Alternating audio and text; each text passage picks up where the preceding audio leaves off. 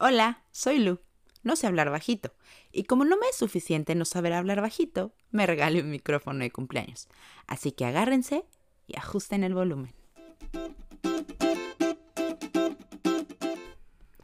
Hola amigos, bienvenidos a un capítulo más de esto que es el bonito podcast de Lucero Chimal con Lucero Chimal. Gracias por seguir escuchándome.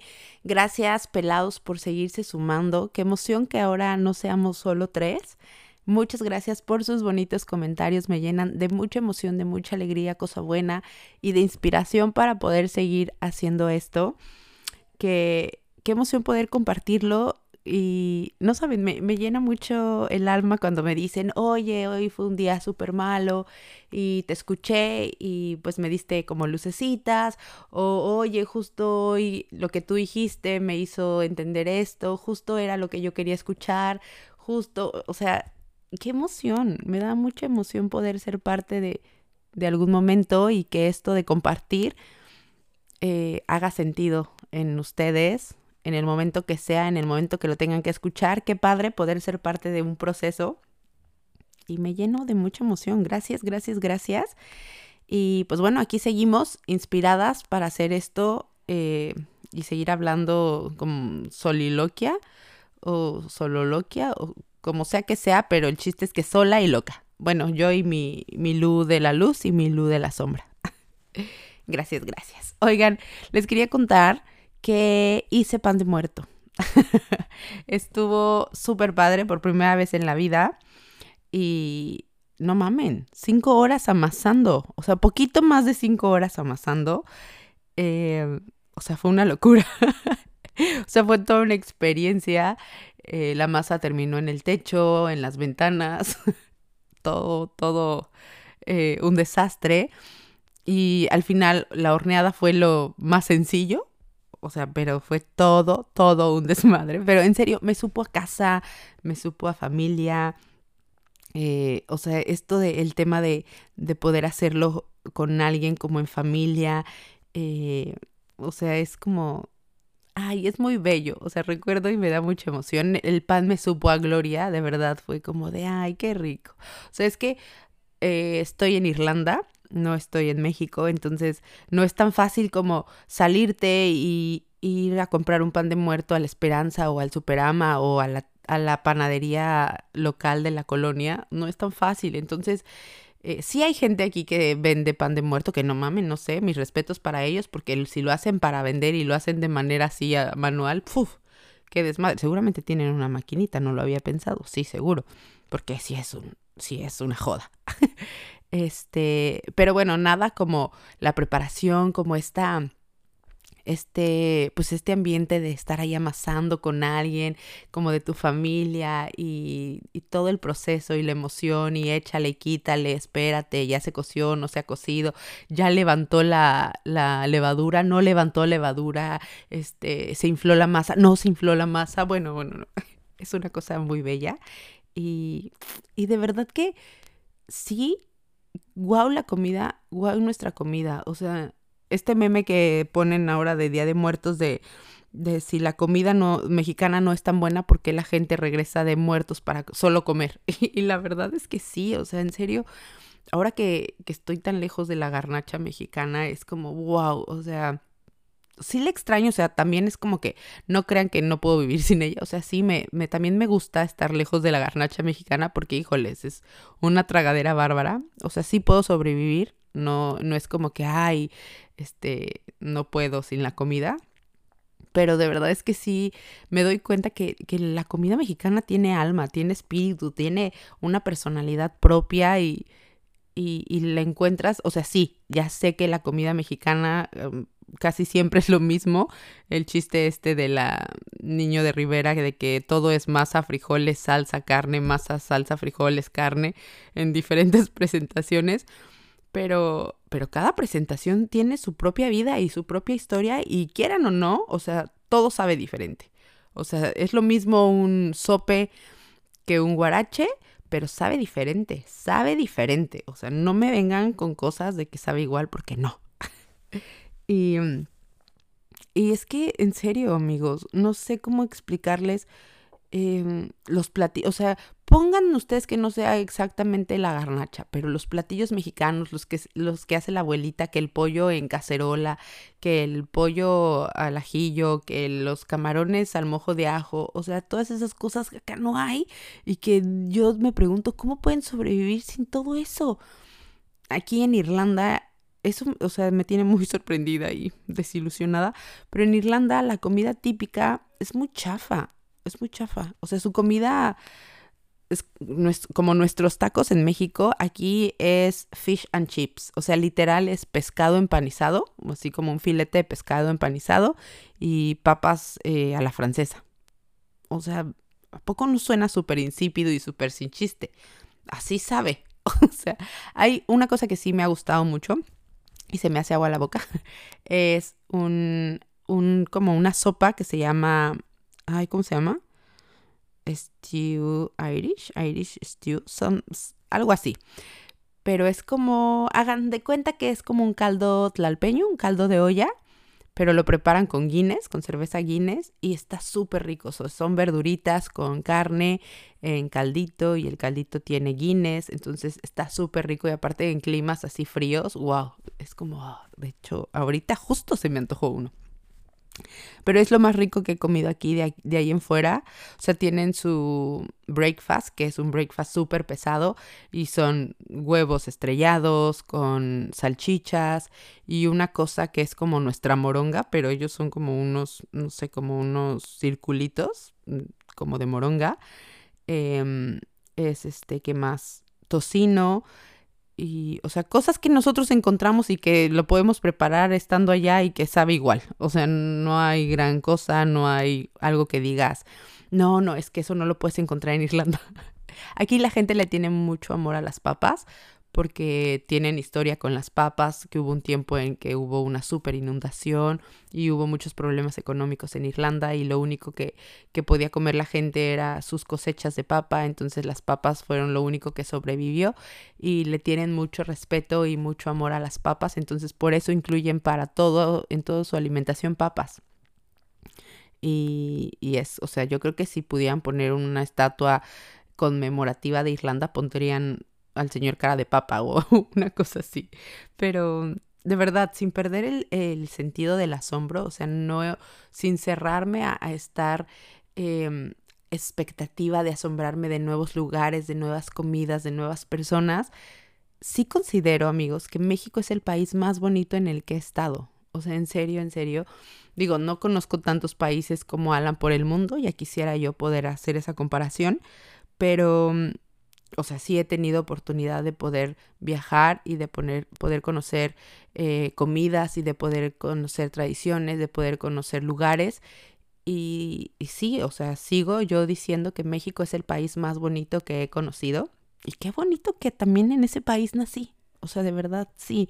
Mucha gente dice, ah, me quiero ir de México, no me gusta México, eh, qué mal México. Sí, o sea, sí, hay muchas cosas que podríamos hacer mejor, hay muchas cosas que definitivamente no están bien y que sí dan ganas de, híjole, no, o sea, no, no es el ambiente, no es el lugar, no son las personas, no es el gobierno, no es lo que sean en donde quiero estar. Pero de verdad, cuando escuchas las historias de otros países que están peores que nosotros, em, dices, pues bueno, o sea, no está tan mal, ¿no? Cuando ves y escuchas las historias de esas personas de otros países que te hablan de México, o sea, hasta dices, órale, ¿a poco sí? O sea, ves otra perspectiva desde el punto de personas de otros países que están em, como económicamente peor que México o, o sea, no sé, por ejemplo, países de Latinoamérica como tipo eh, no sé, El Salvador, eh, Honduras, que nosotros lo escuchamos y decimos, bueno, pues yo creo que sí es, o sea, no es un país para México que digas, bueno, es, está mejor colocado que México, ¿no? Pero ellos de verdad le tienen mucho cariño y mucho respeto a México y ven a México como wow. Entonces cuando escuchas las historias de ellos dices, pues sí, eso somos. O sea, no es algo nuevo, pero que quizá nosotros no lo vemos desde esa perspectiva y entonces no lo valoramos tanto. Igual, o sea, la gente me dice, eh, o, o, igual, ¿no? Yo también decía, no, pues es que seguramente vivir en Europa es otro nivel de vida, hay pues cero inseguridad, todo está perfecto, eh, wow, bla. O sea, como les digo, ahorita yo estoy viviendo en Irlanda y vivir aquí no es perfecto. O sea, les voy a hablar desde lo que conozco, porque no he vivido en otro país. Supongo que hay países mejores en Europa, dentro de Europa, pero en Irlanda no es perfecto. Acá también eh, pues se cuecen habas, acá también hay este, inseguridad, también hay tráfico, también hay retrasos en el transporte público, eh, también te roban el celular, también hay eh, gente molestándote en la calle. O sea, y la gente es más indiferente también. O sea, si alguien te roba el celular, mm, o sea, y alguien más ve, mm, o sea, nosotros podemos decir, en México tampoco la gente hace nada. Pero cuando veo la indiferencia de aquí, digo, ah, no, pues en México sí hacemos esto.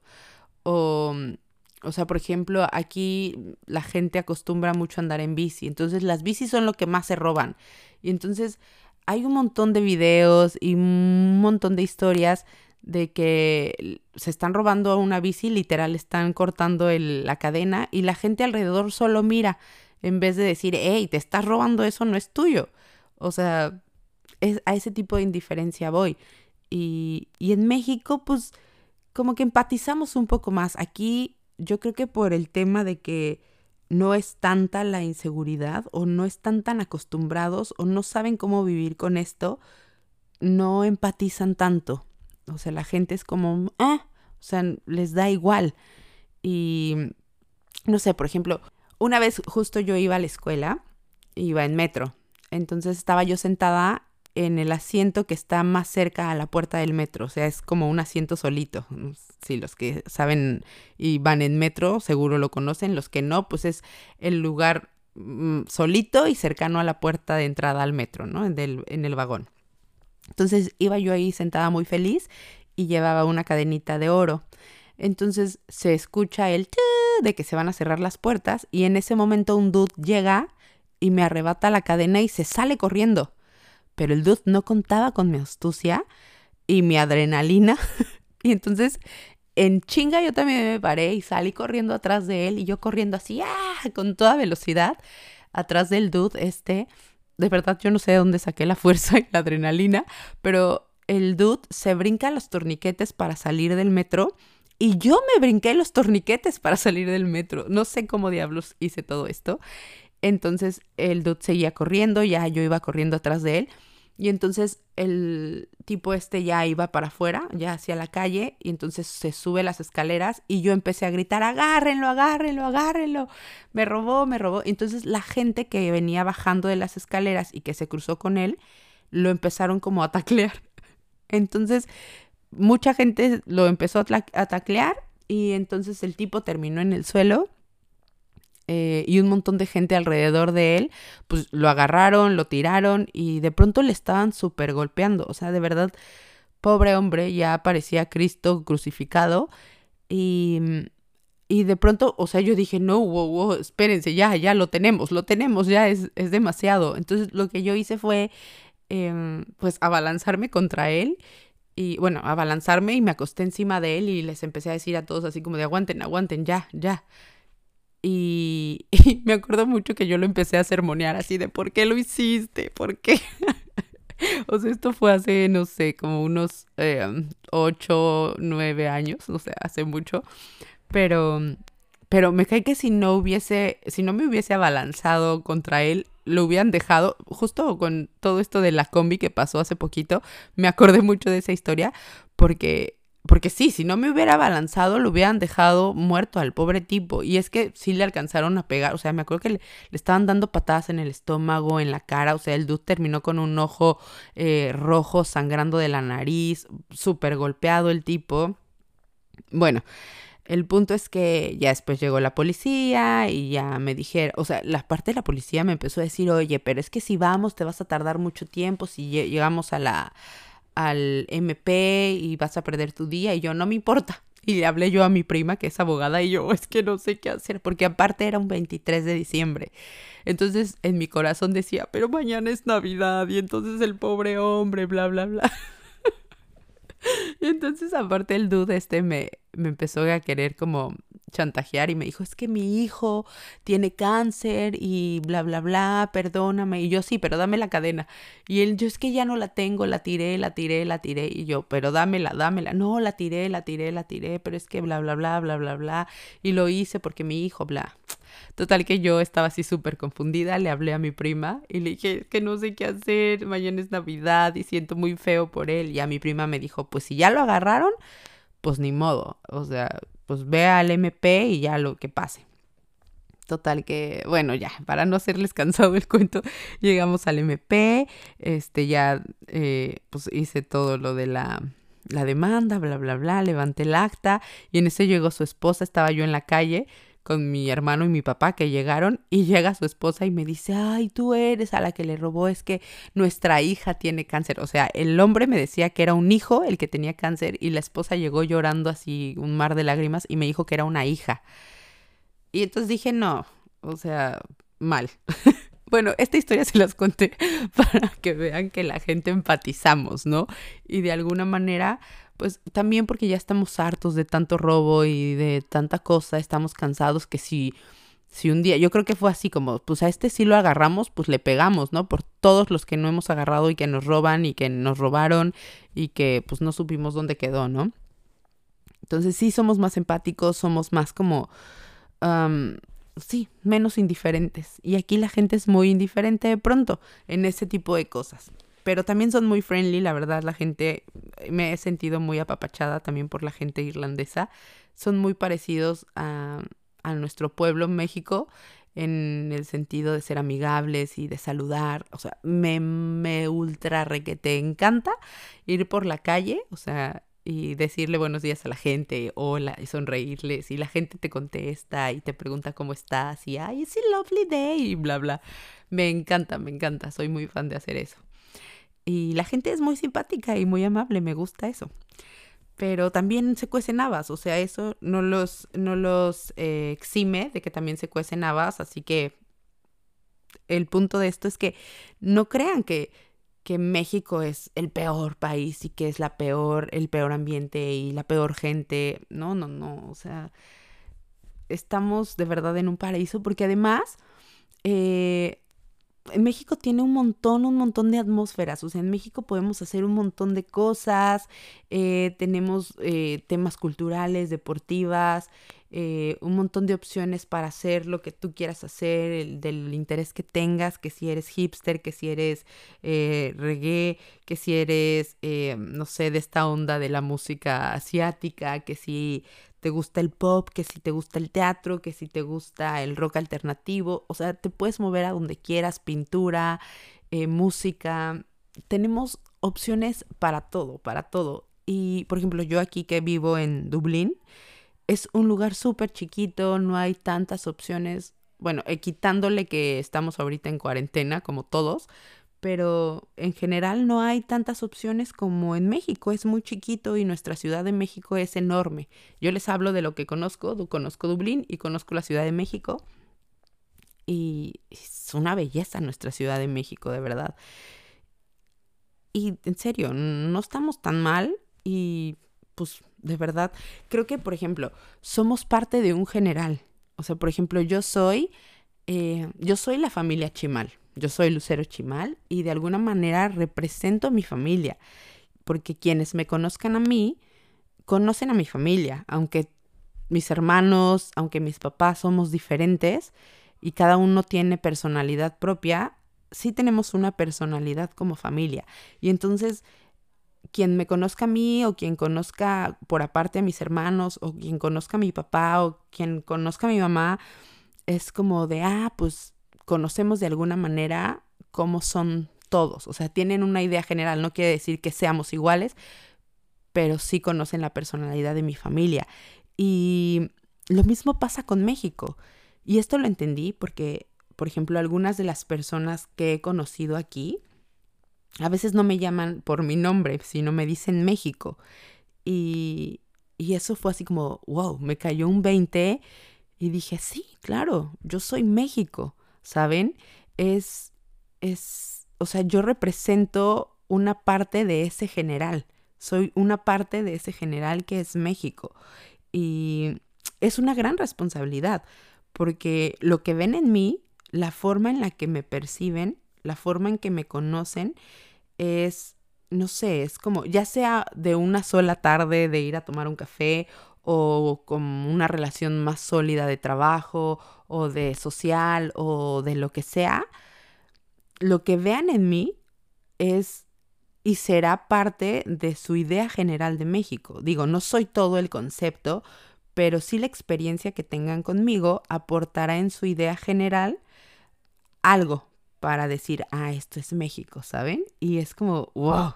O sea, cuando razonalicé esta idea, me emocionó mucho, pero también me dio como nervios, ¿saben?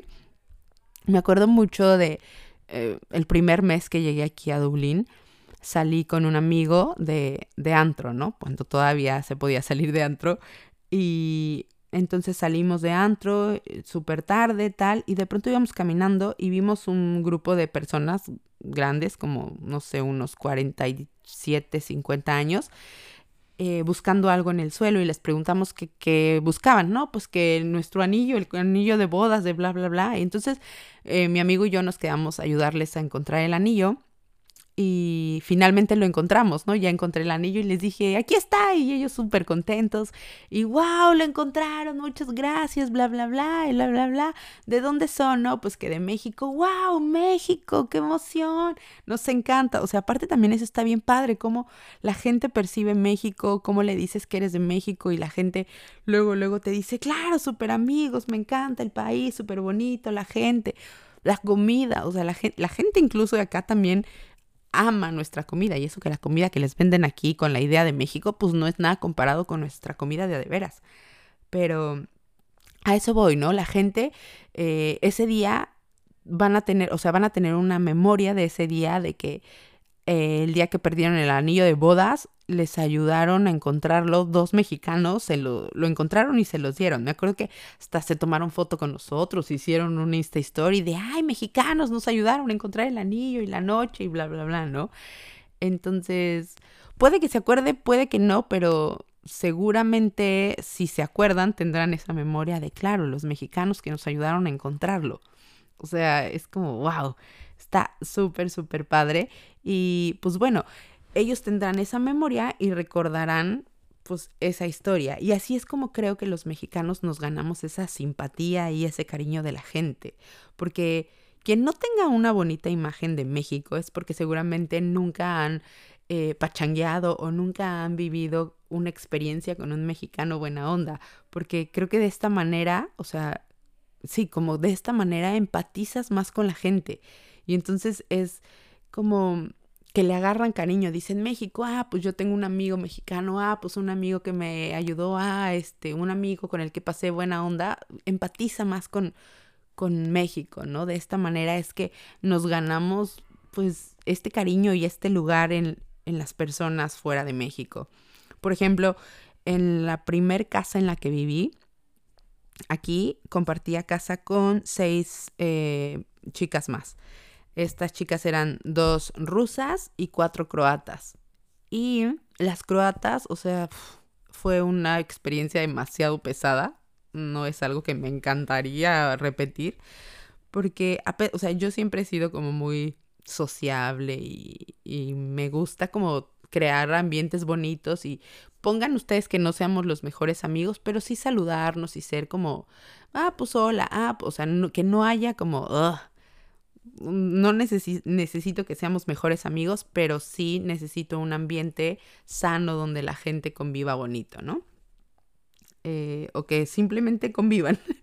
bueno, pues yo compartía, les digo, con cuatro chicas croatas. El cuarto lo compartía con una persona croata que ya era mayor. O sea, yo creo, nunca supe cuántos años tenía, pero yo le calculo unos 45, 46, no sé.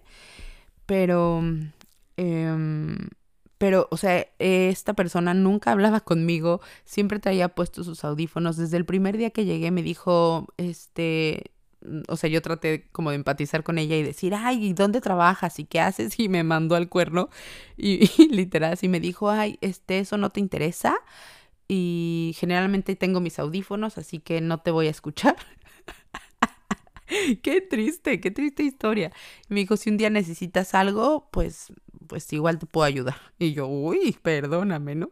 O sea, y de ahí las poquitas veces que hablaba conmigo era como para quejarse de algo o para hacerme la de pedo. Pero de verdad su cara cambiaba completamente cuando hablaba conmigo. Era como, como si me hablara enojada, como, como si me odiara, no sé. O sea, yo después percibí y dije, a lo mejor es un tema como de racismo, eh, no sé, o, después yo dije, ¿huelo feo o qué? Pero las otras chicas croatas también eran un poco raras.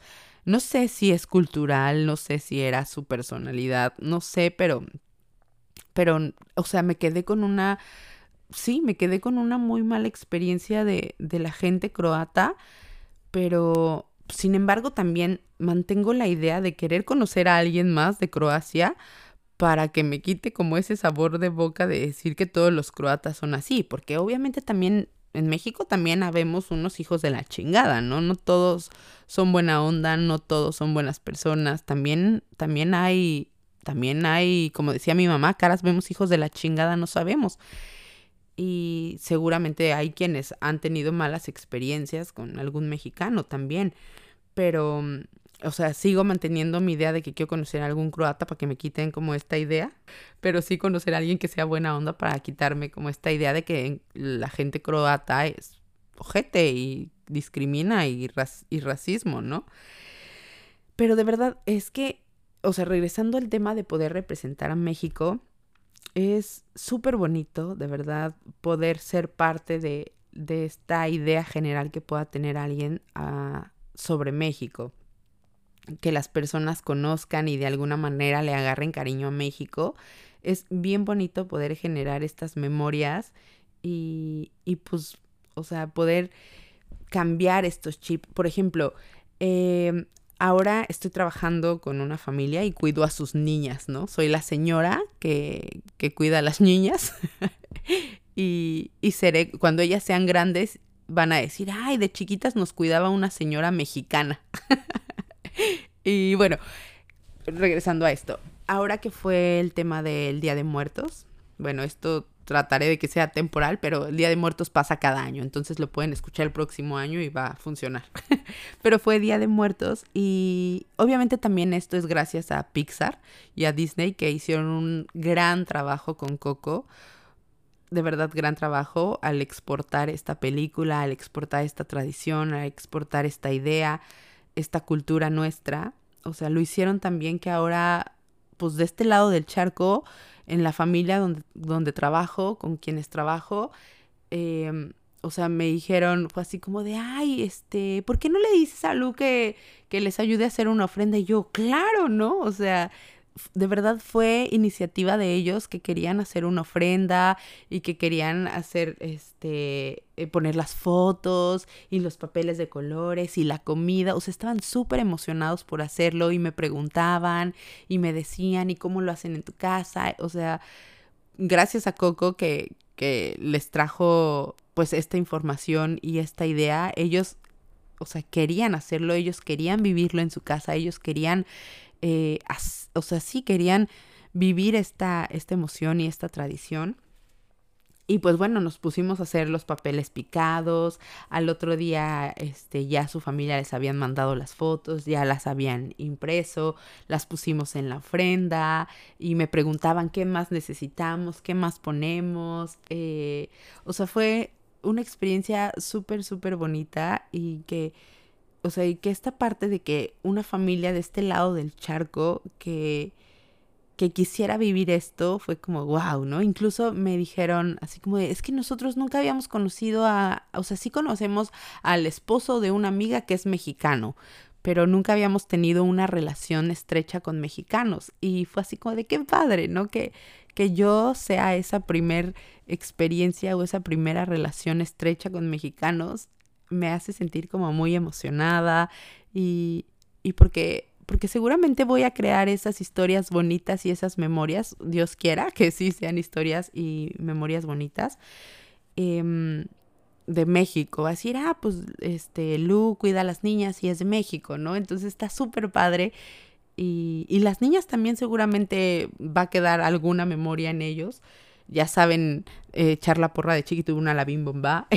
Entonces, este tipo de cosas de verdad disfruto mucho poder crear memorias y, y hacer conciencia de que además llevo el nombre de México. Es súper padre. O sea, en serio amigos, que no les hagan creer que no somos, no somos chidos, que nadie les haga creer que por ser mexicanos somos malos. Es de verdad súper padre nuestra comida, nuestra cultura, nuestra gente. Y en serio amigos, o sea, donde quiera que vayan ustedes, son México. Entonces, lo más padre es que seamos una imagen bonita de México desde el punto en donde te toque eh, hablar, ¿no? O sea, si es un tema laboral, si es un tema eh, de amistad, si es un tema de relación, si es un tema político, lo que sea. O sea, tratar de siempre, eh, pues, ser como un, un buen ejemplo y ser un buen estandarte y ser algo que, que aporte a, a dejar como una bonita memoria y, y una bonita imagen, o sea, sí, tratemos de que sea así, porque de verdad no, no somos malos. O sea, quien haya, quien no tenga esta idea bonita en México, por ejemplo, el mito este de que Trump, eh, este, que su esposa lo engañó con un mexicano o tuvo problemas con un mexicano, seguramente puede que sea real, ¿no? Por eso nos odia tanto y por eso tuvo una mala experiencia y definitivamente él no empatiza para nada con nosotros. Y hablando de Trump, Eh, pero de verdad, que nadie nos haga creer que somos tan malos, porque no. O sea, malos los que votan por alguien que los maltrata y los humilla y los rechaza. Esos, esos sí son malos, amigos.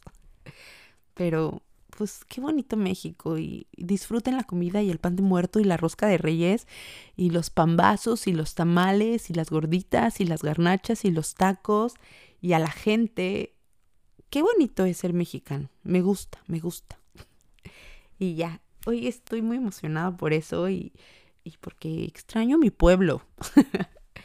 Pero estoy bien, estoy bien, o sea, lo extraño porque además ahorita los días en Irlanda duran nada, o sea, a las 5 de la tarde ya está oscuro, ahorita, o sea, son creo que las 6, una cosa así, y parece que son las 10 de la noche. Estos son los momentos en los que los irlandeses se deprimen, pero voy a tratar de no hacerlo, amigos. Por eso es bueno tener podcast, porque así me ayuda a no deprimirme en estos días tan feos. Abracen el sol y los días bonitos. extraño, extraño. Y amigos, muchas gracias por escuchar hasta el final, con pausas o eternas reproducciones. Mil, mil gracias por seguir acompañándome. Sigan mandándome sus sus mensajitos, eh, cómo, reciben esto, cómo experimentan esto, porque eso me, llena de mucha emoción. Si me quieren encontrar en redes sociales, me pueden encontrar en Instagram como Lucero Chimal. Eh, hola, soy Lu. Y pues me pueden escribir, me pueden taguear, me pueden, no sé, me pueden mencionar. gracias, gracias. Es la fama fallida de Lu, pero ahí andamos. y ya. Gracias por compartir. Cambio y fuera.